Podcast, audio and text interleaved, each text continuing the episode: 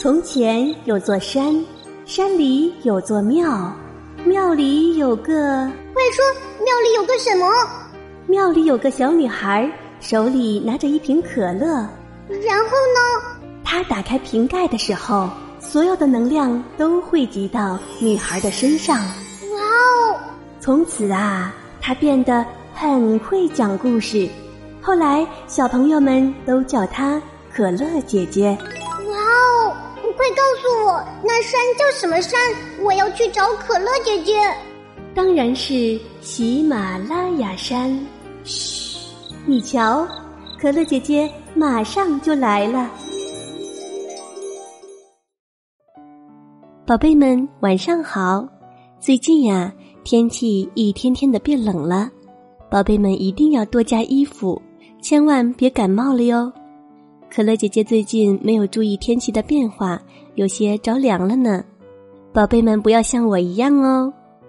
不过一想到又能在《一千零一夜》栏目给宝贝们讲睡前故事，可乐姐姐就感觉好多了。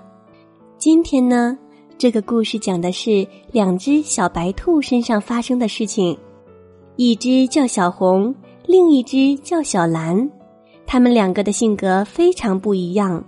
当他们发现了胡萝卜以后，到底发生了什么事情呢？下面我们就去听故事吧。故事的名字是《小白兔与胡萝卜》。外面的气温真的好冷呀！小白兔小红又冷又饿，它在外面寻找食物大半天了，可是什么也没找到。小红无力的走呀走呀，忽然看到对面的田里有一只胡萝卜，那个胡萝卜真大呀！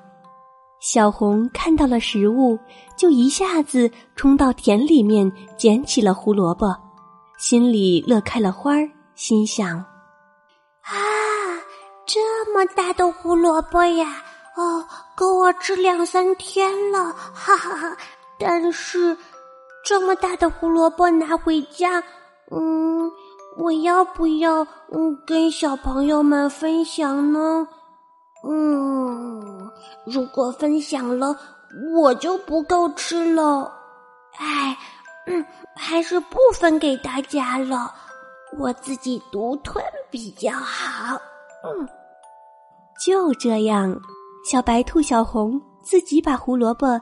偷偷带回了家，他以为大家都不会知道他独吞食物。还有一只小白兔小蓝也出去找食物了。小蓝的运气更好点儿，在离家不远的菜园里看到人们遗忘的一只大白萝卜，他好开心呀，一下子扑了过去，心想：这个大萝卜。够我吃一周了，但是他转念一想，我还是跟朋友们分享吧，大家在一起才开心呀。于是小兰带着大白萝卜招呼朋友们来家里面一起吃，大家在一起真的很热闹，很开心呀。小白兔小红吃完了它的胡萝卜以后。再也没有别的食物可吃了，他只好独自再次出来找食物。他看到别的兔子们在吃食物，他也好想吃呀。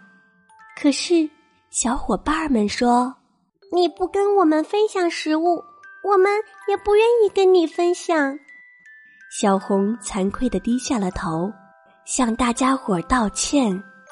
最终，大家都原谅了他。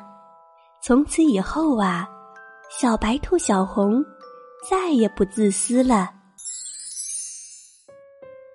宝贝们，你看这只小白兔小红呀，最后知道了自己的做法是不对的，马上向大家伙儿道歉了。犯错误我们不怕，但要及时认识到自己的错误，并且改正，只有这样才能得到大家的原谅。从此以后啊，再也没有人说小红是自私的小白兔了。无论是小白兔小红，还是小朋友们，我们大家都要向小蓝学习，有好东西要叫上朋友们一起分享，因为只有懂得付出，才会收获真正的友谊。宝贝们要记住这个道理呀！今天的故事就到这里了，宝贝，晚安。听完故事没烦恼，做个快乐乖宝宝。宝贝不哭也不闹，可乐姐姐陪你笑。学会道理懂礼貌，小宝贝们睡觉觉。夜晚世界真奇妙，明天故事会更好。关注微信公众号，姐姐动态早知道。